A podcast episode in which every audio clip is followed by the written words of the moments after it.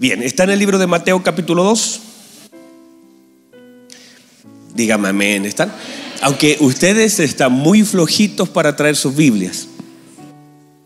Porque uno de pronto se va acostumbrando también a la tecnología, tablet, también a, a, la pantalla, ¿cierto? Entonces, pero no es malo y es bueno andar con su Biblia. Y no es algo así como medio legalista, ¿no? No es cierto que no, no es el hecho de llevar la Biblia. Y cuando usted lleva la Biblia, usted va dando casi testimonio público en la calle. Es casi como que la gente te ve y sabe que no va a un matrimonio, sabe que no viene de una fiesta, sabe que usted va a adorar al Señor. Entonces es un testimonio. Si lo ven con maletín van a pensar otra cosa. Pero si lo ven con una Biblia en la mano, ¿cierto? Van a reconocer que usted es un hijo del Señor, que va a adorar al Señor y alguien por allí podría acercarse a usted. Mire que a mí me salvó una Biblia. Un día eh, yo iba de camino a la iglesia, por ahí tenía 14, 15 años, y llevaba mi mochilita y llevaba mi Biblia y me salieron a asaltar cinco personas. Y me rodearon con cuchillas, con, eh, me pusieron una cuchilla aquí, otra por acá. Y, en eso me dijeron, entrega todo el dinero. Y yo, hermano, tenía... Le dije, lo que tengo te doy. no tenía nada. Y, y, me acorralan en un poste. Entonces, y, ahí me empiezan a, a, tratar de, me dicen, te vamos a matar y todo lo demás. Y me preguntan qué llevo en la, en el bolso. Y la verdad es que lo que yo llevaba era mi Biblia y un par de cosas, cuadernos, pero llevaba mi Biblia. Y, ellos, yo siento que estaban decididos a hacerme daño porque eran, estaban drogados, entonces ellos no miden. Pero de pronto cuando me dicen, ¿qué llevas en la mochila? Y yo dije, llevo mi Biblia. Y ellos la sacaron. Y cuando la sacaron uno de ellos dijo, ah, no, dejémoslo, dejémoslo. Él es un hijo de Dios. Y entonces yo, y ahí aproveché ese espacio y le dije, ¿y ustedes cómo se les ocurre andar haciendo eso? Y los comencé a reprender. Y ellos me dijeron, amigo, vaya tranquilo, ore por nosotros. Y cualquier cosa que necesite, si necesite que lo defendamos, aquí estamos nosotros. Así que me gané cinco guardaespaldas. Pero note que cómo fue de bendición andar con mi Biblia. Eso fue un testimonio de decir yo voy. Y de hecho iba a la iglesia. Le dije, voy a la iglesia. Entonces, no es que porque ande con la Biblia, pero digo, el hecho de llevar la Biblia es un testimonio público de que usted es un hijo del Señor. Es como cuando usted lleva el anillo, ¿verdad? No hay necesidad de que le pregunten, usted con su anillo da testimonio. Entonces cuando usted va al McDonald's, la niña lo queda mirando raro, usted le paga y le hace así. Y se acabó el problema, testimonio público, ¿verdad? Dígame amén, hermano. Muy bien, vamos entonces a la palabra del Señor. Sé que son pocos minutitos que tenemos, pero vamos a ir a la palabra del Señor. Dice así la bendita palabra del Señor. Cuando Jesús nació en Belén de Judea, en los días del rey Herodes vinieron del oriente a Jerusalén unos magos. ¿Que vinieron unos qué? Unos magos. Diciendo, ¿dónde está el rey de los judíos que ha nacido? porque su estrella hemos visto en el oriente y venimos a adorarle. Oyendo esto, el rey Herodes se turbó y toda Jerusalén con él. Y convocados todos los principales sacerdotes y los escribas del pueblo, le preguntó dónde había de nacer el Cristo. Ellos le dijeron en Belén de Judea, porque así está escrito por el profeta. Y tú, Belén, de la tierra de Judá, no eres la más pequeña entre los príncipe de Judá, porque de ti saldrá un guiador que apacentará a mi pueblo Israel. Entonces Herodes llamando en secreto a los magos, indagó de ellos diligentemente el tiempo de la aparición de la estrella.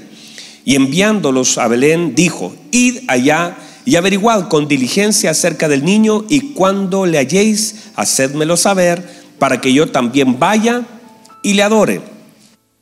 Ellos entonces, oído al rey, se fueron y aquí que la estrella que habían visto en el oriente iba delante de ellos, hasta que llegando se detuvo. ¿Qué le pasó a la estrella? Se detuvo. Algunos dicen que fue una estrella fugaz, pero como una estrella fugaz se va a detener, ¿verdad? La estrella se detuvo sobre donde estaba el niño. Y al ver la estrella se regocijaron con muy grande gozo. Y al entrar en la casa, ¿dónde entraron? En la casa. Fíjese que ya no está en el establo, Ella está ¿dónde? En la casa. Vieron al niño con su madre María y postrándose lo adoraron y abriendo sus tesoros le ofrecieron presentes, oro, incienso y mirra. Pero siendo avisados por revelación, ¿por qué fueron avisados? Por WhatsApp. ¿Por qué fueron avisados? Por revelación, en sueños, que no volviesen a Herodes, regresaron a su tierra por otro camino. Muy bien, tome asiento, por favor. Déjeme tratar de, eh, en unos minutitos, eh, hacer un pequeño resumen de esto, de lo que hemos leído. algunos de los eruditos eh, han establecido, y lo hemos dicho un par de veces, que estos, estos sabios, estos magos, que ya vamos a definir un poquito eso, salieron cerca de tres años y medio antes que naciera Jesús. Imagínense el hecho de comenzar a caminar antes de que incluso María quedara embarazada. O sea, mire cómo ellos caminaron y caminaron con fe, porque ellos caminaron con presentes, ellos caminaron con algo para dar, ellos sabían, es, un poquito yo lo, asimilo siempre al equipo de, de consolidación, de cómo se trabaja con fe. Se sirve el jugo con fe, se compra galleta con fe, sabiendo que Dios ese día va a enviar a alguien, ¿verdad? Uno hace las cosas con fe, hemos establecido incluso acerca de la vida, que no solamente nosotros podemos pedir con fe, que está bien y hay que hacerlo, ¿verdad? Pero también hay que esperar con fe. Hay que establecer principios, entender que la fe no es que las cosas sucedan, es creer en el Señor, aún así lo que yo pido no está pasando. De hecho, cuando uno se enfrenta a la montaña y el Señor nos da el ejemplo, y lo hablamos a través de una serie, y, hablamos de la montaña, ¿recuerdan? Y dijimos que el Señor dijo, dígale a la montaña que se mueva, ¿verdad? No me, dicen amén. Estos son los, que me confirman. Y el Señor le dijo, dígale a la montaña, ¿cierto? ¿Ve? Le dije. Y dice que entonces, y la montaña se moverá. Hasta un coro salió, y la montaña, ¿cierto que sí? Pero eh, el tema es que la fe no se manifiesta y creo, de alguna forma, a través de ese pasaje, que la verdadera fe no se evidencia cuando la montaña se mueve, sino cuando tú le hablas a la montaña. Y lo que suceda después va a ser la fe o la falta de ella. Me explico. Tú le hablas a la montaña con fe. No es que el movimiento de la montaña te genere fe. De hecho, puede ser que la montaña se quede allí mismo y si se quedara allí, eso evidenciaría tu verdadera fe. Porque hay que tener fe para ver que la montaña no se mueve. O sea, la verdadera fe casi sería que la montaña ni se moviera. ¿Y qué pasa con tu corazón? Porque mucha gente, después de soltar la palabra, de orar por alguien, y cuando las cosas no suceden, pierde la fe.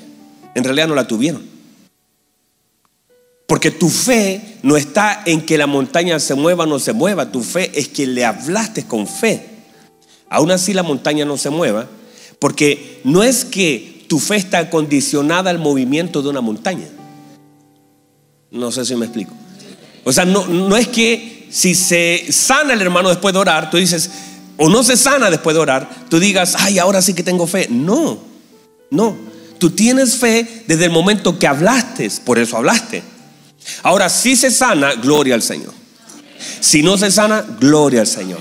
Pero tu fe no está condicionado por lo que viene después de que tú oraste. Tu fe está antes de la oración. Porque hay gente que, ah, incluso después de que suceden las cosas, ahí como que dice, uy, uy, wow, ahora sé que tengo fe, porque vio algo que sucedió después de que oró. Pero la fe no se puede manifestar después de la oración, se tiene que manifestar antes. Y tu fe, verdadera fe, no es para asombrarte después que las cosas suceden. Es para seguir confiando, creyendo a pesar, incluso que las cosas no sucedan. Porque cualquiera que vea una montaña moverse después de que se mueva, uno dice, wow, uno tiene fe. El tema es que la fe se prueba antes que la montaña se mueva y aunque la montaña no se mueva. Entonces mucha gente viene y después media frustrada dice que perdí la fe, ¿por qué? No se movió. Entonces no es que oraste sin fe. Porque tu fe no, no es que haga que las cosas se muevan o no. Tu fe es que Dios puede moverla, a pesar de que en algún momento ni la mueva. Y no desconfías de él. No sé si me entienden. Bueno, estos, estos, estos reyes que se establecen aquí, estos hombres, y, por favor póngame atención para explicar un poquito eso, porque estuve como Luca indagando acerca de estos hombres. Y, note por favor que la palabra mago se fue prostituyendo en el tiempo. Antiguamente cuando se decía mago eran hombres sabios que eran expertos en filosofía, en ciencias naturales y también en medicina. Eran hombres que eran expertos, tenían cierta experiencia, estudiaban. En, lo que era Persia, en el imperio Persia, estos hombres eran muy similares a lo que eran los levitas y sacerdotes eh, de Israel. Entonces eran hombres muy preparados, eran hombres consagrados. De hecho, no se, eh, eh, no se levantaba ningún sacrificio si no se hacía con uno de estos magos, que en ese tiempo eran personas que se consagraban para, para el uso, para el Señor y todo. Entonces nosotros después en el tiempo fuimos viendo que esta palabra se fue eh, corrompiendo a tal grado que ahora un, mago, cuando usted habla de mago, habla de un charlatán. De hecho, ya han hecho, Lucas explica de Simón el Mago, por ejemplo, que era un charlatán, que era un, hombre que quería dinero, era un hombre falso, era un hombre, un hechicero, que ya después se fue corrompiendo, pero cuando se habla inicialmente de estos hombres, fíjense que ellos tienen conexión con el Señor. Ellos están siguiendo algo, conectan con el Señor, ellos tienen revelación, o sea, es personas que van a adorar al Señor. Entonces no son personas que que eran malas, eran crueles, eran unos sinvergüenzas. Son personas que vienen a adorar. Por eso se le llaman en algunas versiones los hombres sabios. Porque ellos operaban en sabiduría y de hecho ellos eran intérpretes de sueños, por ello ellos conectan mucho con los sueños. Ahora, hay sueños, ¿cierto? Y entendemos que son sueños que, porque usted comió mucho. Hay gente que me llama a la una de la mañana y me dice, pastor, tuve un sueño. Y yo digo, hermano, ¿qué comió? Y hay otros sueños que son dados por el Señor y la Biblia le dice eh, a través de Moisés, Dios le habla a Moisés y le dice, a mis siervos y siervas me revelaré por medio de sueños. Hay sueños que son muy del Señor, que permanecen en el tiempo y que tienen un sentido espiritual profundo. Y hay otros que son de nosotros, que vimos la última película, la saga de Superman, y ahí ¿Cierto, hermano? Y por eso la gente de pronto sueña que son imágenes. De hecho, usted para poder soñar también necesita imágenes. Porque no sé si usted lo sabe, pero por ejemplo los ciegos que nacieron ciegos no sueñan, porque no tienen la capacidad, no tienen imágenes. Entonces necesitamos imágenes para poder también soñar. Ahora, eh, la Biblia establece, al principio lo hemos hablado, que cuando Jehová hiciera volver la cautividad de Sion, seremos como los que sueñan, ¿verdad? Podremos soñar porque hay gente que, y, sueño también en dos sentidos, porque una cosa es cuando usted duerme y otra cosa que tiene que ver con los deseos del corazón. Cuando hablamos de los sueños y hablamos de el deseo, yo tengo un sueño, no, no es que dormiste y se te imaginó, es que tú tienes un deseo, una inclinación a algo, que son dos cosas completamente diferentes. Ahora, ¿están aquí todavía, hermanos? Entonces, ahora una de las cosas importantes también es que ellos conectaron con algunas cosas que para nosotros a veces son incluso un poquito, un, poquito de rechazo.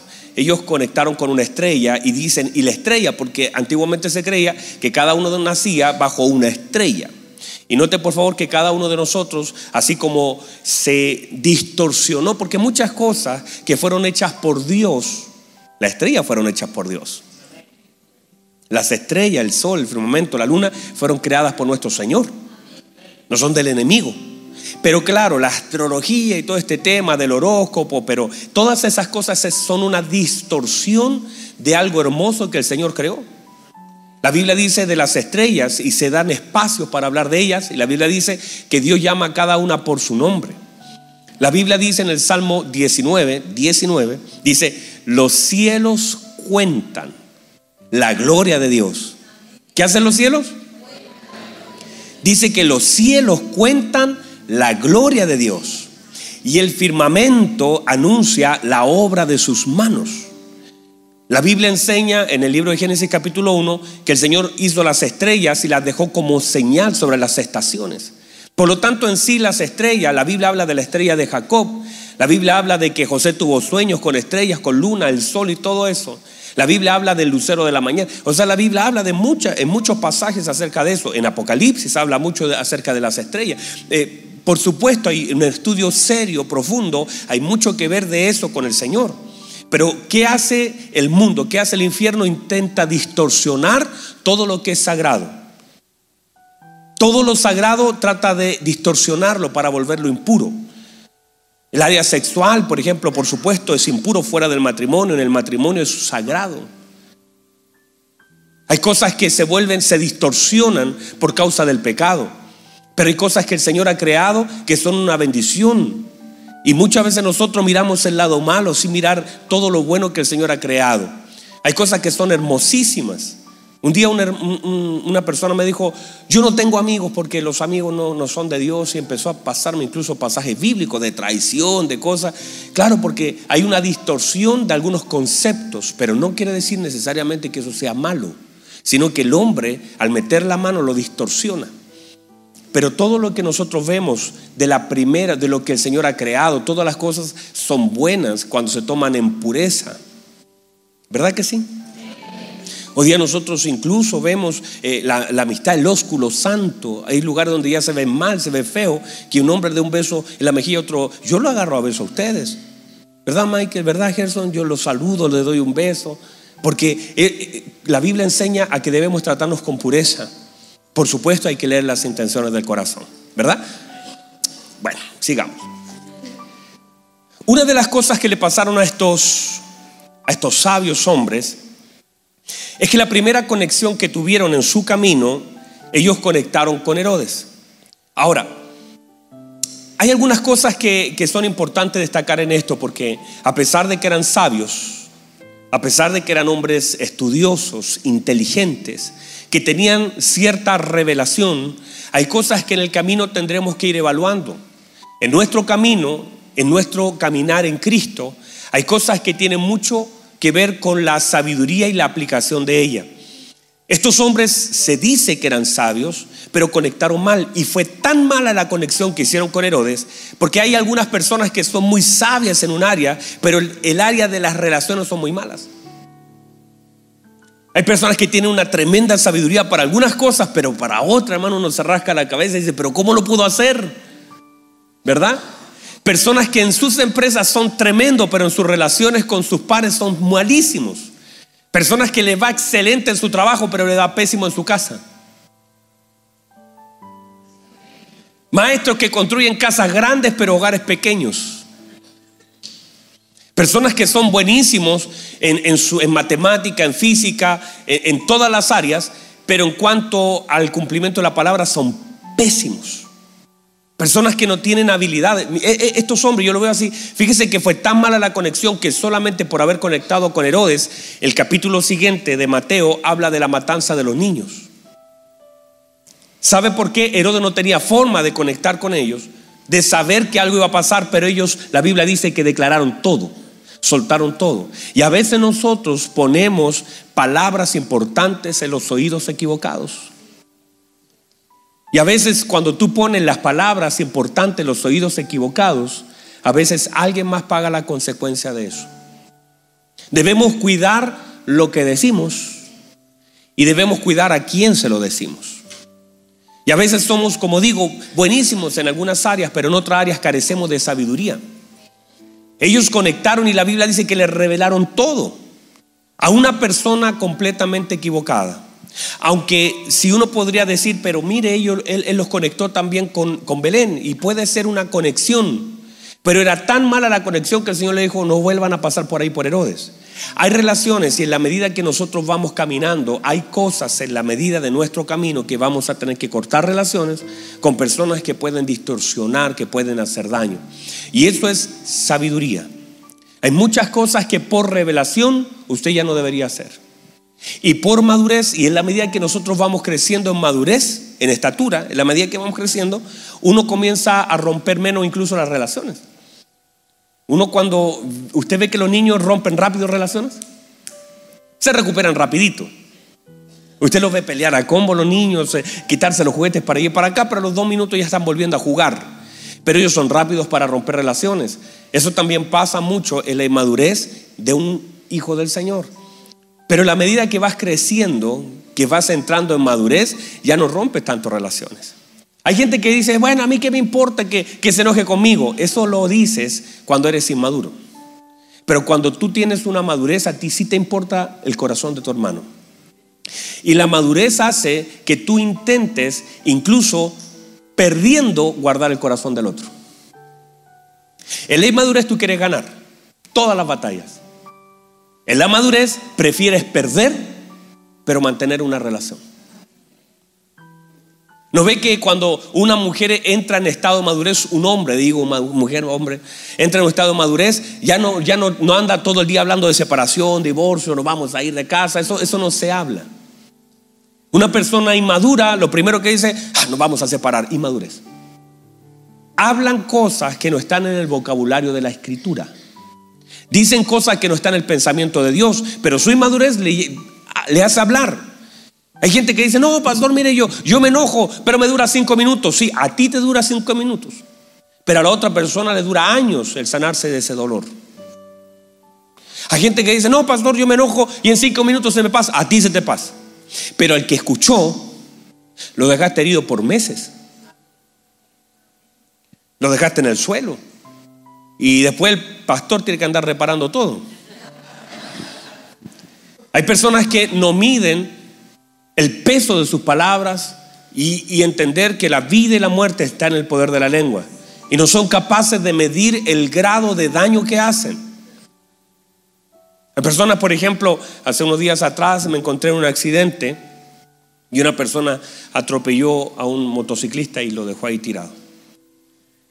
Y yo pensaba cuántas veces, y eso es algo fuerte, y aquellos que han tenido la mala experiencia tenemos un par de hermanos que han tenido la mala experiencia de atropellar a alguien, eso debe ser doloroso. Y eso lo natural es tremendo, quedan marcas importantes. Pero a veces nosotros atropellamos a la gente en la vida espiritual y no nos importa.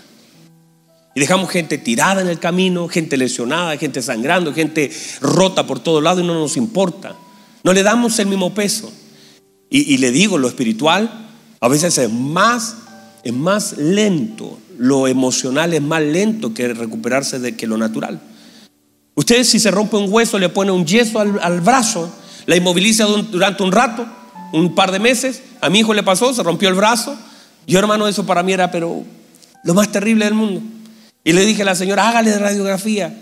Iba, iba al médico y le decía, hágale otra. Me decía, pero esto estaba tan acostumbrada a, a, poner yesos. Me dijo, si no hay que hacer radiografía, se le saca y ya está listo. No, pero hágale una radiografía. No vaya a quedar algo ahí medio malo. Y la señora me dice, es que yo soy medio laraco. Y me decía la señora, no, si con la doctora, si eso está bien, si es eso, eso es algo, una fisura y nada más. Pero note que eso en lo natural, un hueso se repara fácil.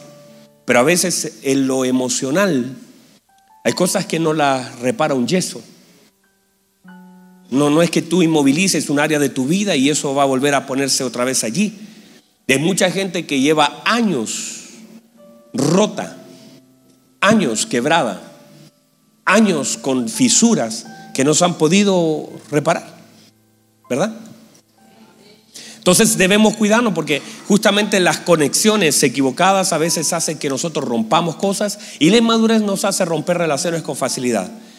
Y a veces cuando vas creciendo, valoras mucho más la relación que tu triunfo. Y a veces por que tu hermano, y no es, no es solamente, míreme por favor, no es solamente por no perder la persona, sino por cuidar su corazón. Porque no se trata esto de, mis queridos hermanos, no se trata solamente de que, de que tú no rompas una relación, porque en realidad es importante para ti, es conveniente. Es porque tu hermano. No estamos tratando de ganar batallas a costa de lastimar a la gente sino que la madurez y sobre todo en las relaciones que son las más importantes de nuestra vida, que son con las personas que Dios nos ha conectado en esta tierra, que son con las personas que nosotros pasaremos años de nuestra vida, debemos cuidarlas. Nuestras esposas, nuestros hijos, nuestros padres, nuestros hermanos. Gente que, y, la, Biblia dice, la Biblia dice que mientras sea posible, mientras esté de nuestra parte, mantener la paz con todos. Y luego dice, y la santidad, sin la cual nadie verá al Señor. Pero no es solamente la santidad, también es la paz. Seguid la paz con todos y la santidad, sin la cual nadie verá al Señor. Y nosotros asociamos todo solo a la santidad de no ver al Señor, pero la paz también es una condicionante. Entonces tratar de mantener las relaciones correctas. Porque no podemos nosotros, y usted sabe que cuando hay algo ahí en el corazón contra alguien, ¿cómo nos cuesta vivir? Aquellos que tenemos a Cristo nos incomoda, porque hay un área que no está bien, ¿verdad? Por eso mantener las relaciones sanas es clave. Por eso termina el libro de Malaquía diciendo que cuando venga el día grande y temible del Señor, una de las cosas que va a hacer el Espíritu de día es conectar a los hijos con los padres, a los padres con los hijos. Hará volver el corazón. Porque hay una separación. A veces están juntos en casa, pero hay una separación de kilómetros. Entonces debemos restablecer relaciones y recuerda un principio que hemos establecido durante muchos años, las relaciones más productivas, donde Dios está, las relaciones de mayor propósito, siempre serán las relaciones más peleadas, más batalladas de tu vida. Las relaciones que deberían estar más sólidas son las relaciones que el diablo va a atacar con más fuerza. Matrimonios, hijos, padres, hermanos, familia. Por eso una de las cosas, bueno, aquí lo hacemos, intentamos, yo sé que, y, yo sé que para usted es un poquito incómodo, que me lo hagan pasar adelante, sentarse aquí, todo arrejuntado, diría mi mamá. Pero la Biblia enseña un principio, y usted debería, sin que esté un, un ujier, dice la Biblia, cuán bueno y cuán delicioso es que estén los hermanos juntos. El problema es eso, es cuando estamos separados cuando estamos separados. Cuando allá se siente en la punta un hermano separado. Cuando estamos separados. Porque la Biblia enseña el principio de estar juntos. La Biblia dice que estaban todos en Pentecostés juntos y luego unánimes. Pero no podemos estar unánimes si primero no estamos juntos. No podemos nosotros esperar estar en comunión si primero nos juntamos. ¿Verdad? Entonces, por eso una de las cosas importantes es que aprendamos la importancia de, que te sientes con alguien, de que no eres una persona aislada del cuerpo, que es importante que hasta, hasta para poder pegarte con alguien en esa silla. Yo sé que todo, si tuviéramos la oportunidad de sentarnos, estaríamos cada uno en diferentes lugares y uno del segundo piso, otro acá abajo, porque así somos. Pero la Biblia dice, mire lo que dice la Biblia.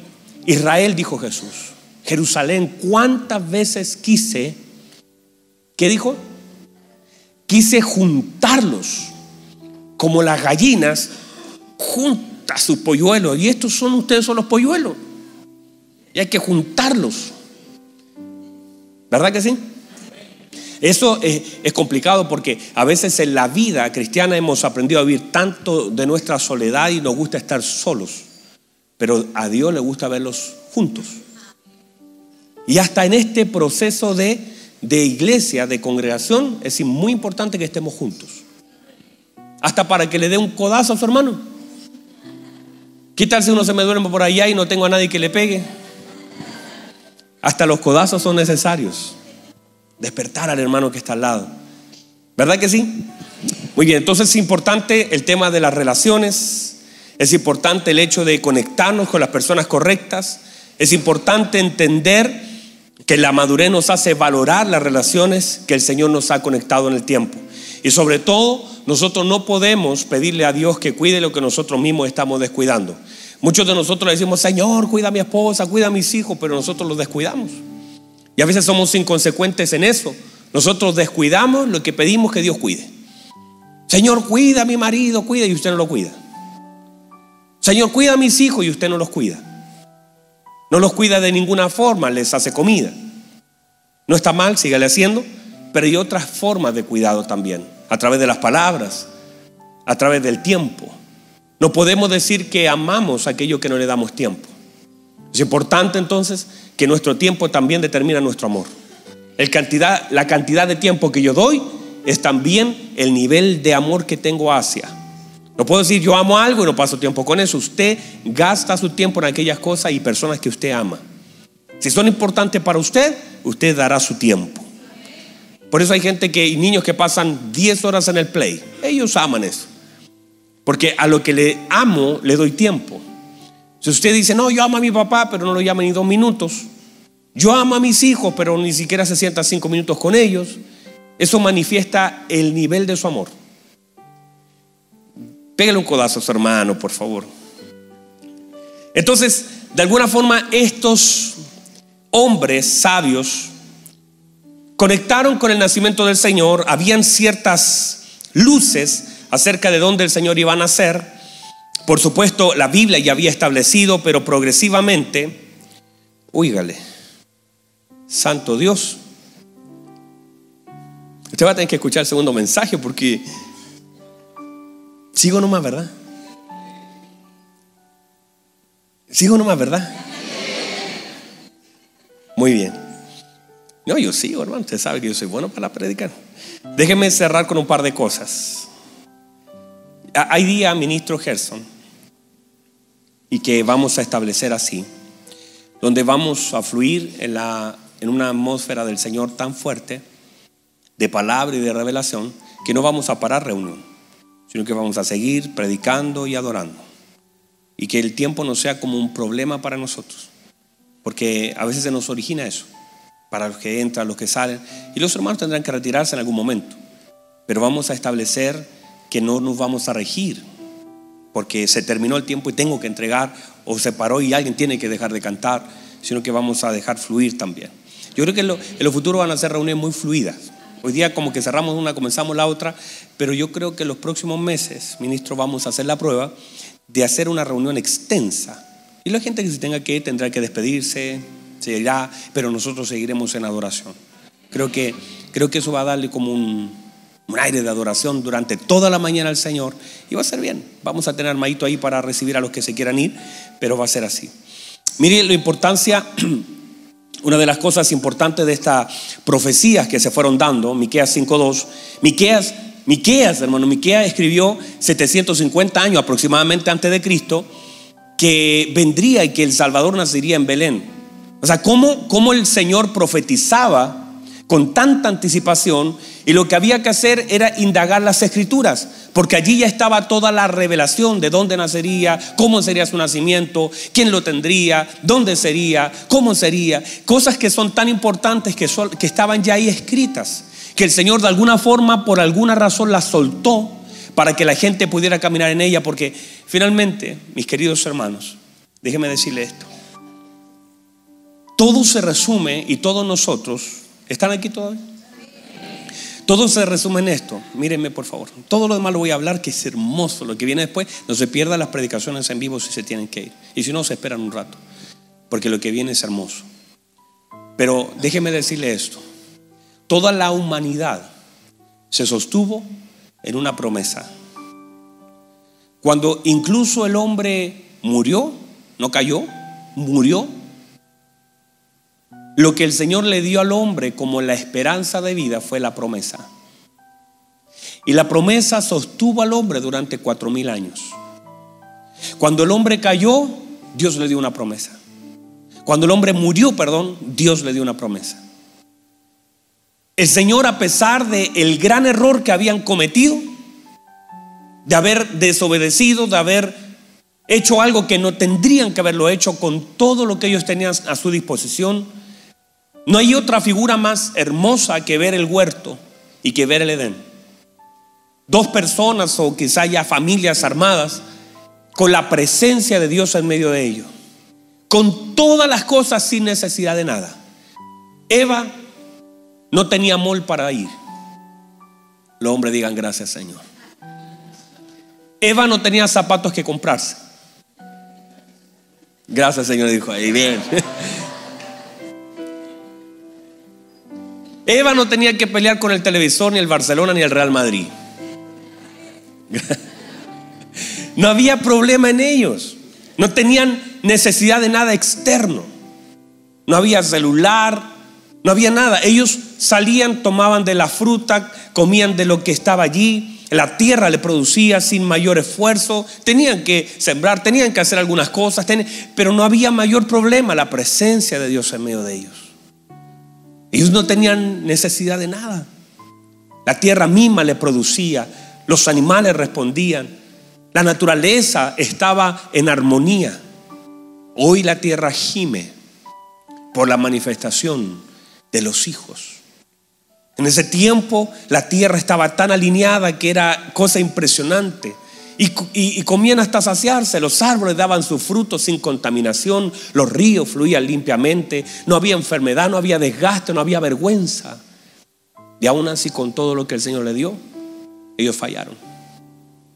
Con todo lo que el Señor les dio y el lugar, no había problema de terreno, no estaban peleando por tierra, la tierra estaba desocupada para ser poseída solamente por ellos con todo lo que el Señor le dio. Por eso a veces hay personas que dicen, Señor, si tú me das una casa, prometo servirte. Si tú me das una esposa, si tú me das, si tú me sanas. Y usted nota que después de la sanidad, después de la casa, después de eso, la gente igual le falla mucho al Señor. Le fallamos al Señor.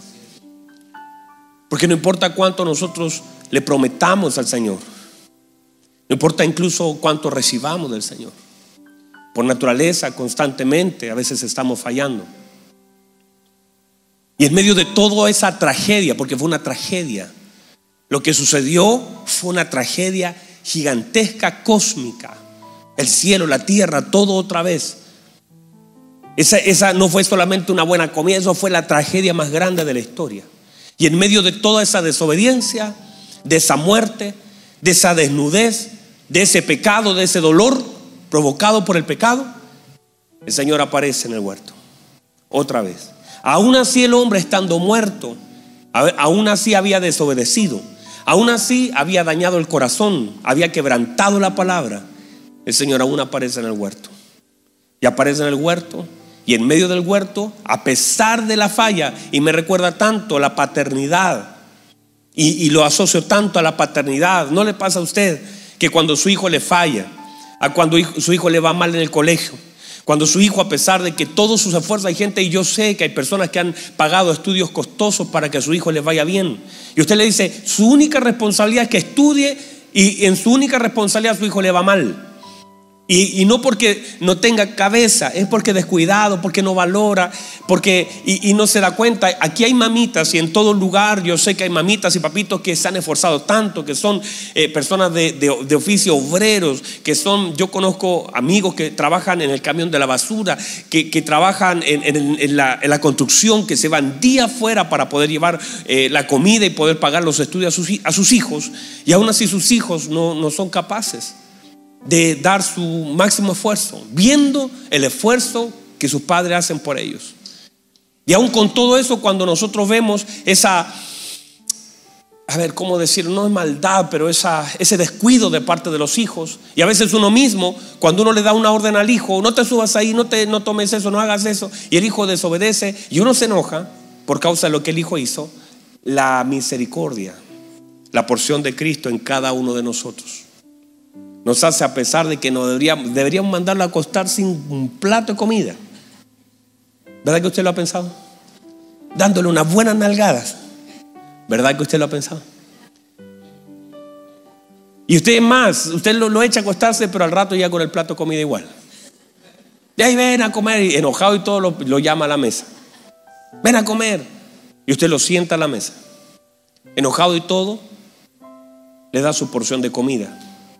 Enojado y todo, no lo dejas en zapatos. Enojado y todo, al otro día si tiene que vestirlo, lo viste. Y si esa noche su hijo por alguna razón se enferma, usted lo cuida. Y todos hacemos exactamente lo mismo. Porque una porción de la paternidad de Dios también está en nosotros. La porción de Cristo también está aquí. La misericordia del Señor. Y eso hizo, y eso es la imagen del Edén. A pesar de la tragedia, aparece nuestro buen Padre en el huerto. Para, ¿Sabe para qué? Uno que debería decir, ah, que queden desnudos, que. Mire, y se, mire, ellos eran tan ingenuos que, que, se cosieron, dice, una, una vestidura de hojas, pero de higuera. Yo viví en la higuera. Yo tenía en mi casa una higuera. Dios bendiga la higueras, hermano. Qué cosa esa higuera. Me subía a sacar higo y quedaba lleno de roncha porque eso te pica. Las hojas te pican. ¿Verdad? Los que no conocen te pican. ¿Verdad? Que te queda ahí todo enronchado, te pica. Y ellos desnudos se pusieron habiendo tanta hoja, hermano. Ahí usted ve que, que algo pasaba ahí. Y el Señor dijo, no, ahí van a quedar todos enronchados. Así que el Señor mismo les hizo unos trajes de pieles el Señor los cubrió. No debía haberlo hecho, pero lo hizo. Y tú ves la paternidad de un hijo muerto caído, pero la misericordia del Señor. Y el Señor no solamente los cubre, aún no les quita todo, los saca del Edén, pero le dice, la tierra te seguirá produciendo, ahora con más esfuerzo. No van a tener comunión con la tierra, te va a producir espinos, vas a tener que trabajar, pero la tierra seguirá produciendo. Si la labras, seguirá produciendo. Y les tengo, y la única esperanza para el hombre fue depositada ese día allí. Y tu simiente, y tu simiente, lo que te engañó a ti, lo que te mordió, lo que los mató, mujer, tu simiente, le pisará la cabeza. Y habrá una lucha entre las simientes. Y fíjese por favor que esa promesa de Génesis 3 sostuvo a la humanidad hasta la aparición de la simiente de nuestro Señor Jesucristo. Una promesa. Sostuvo cuatro mil años al hombre. Así como una promesa de la venida de nuestro Señor nos ha sostenido durante dos mil años a nosotros. Si una promesa fue capaz de sostener al hombre, imagínate todas las promesas que hay en Cristo para cada uno de nosotros. La promesa es capaz de sostener tu vida, es capaz de sostener, a pesar de lo que estés viviendo, la promesa es capaz de sostenerte. Las promesas del Señor son firmes y son fieles. Él dijo, yo estaré con vosotros todos los días, hasta el fin del mundo. Pónganse en pie, por favor, vamos a cerrar.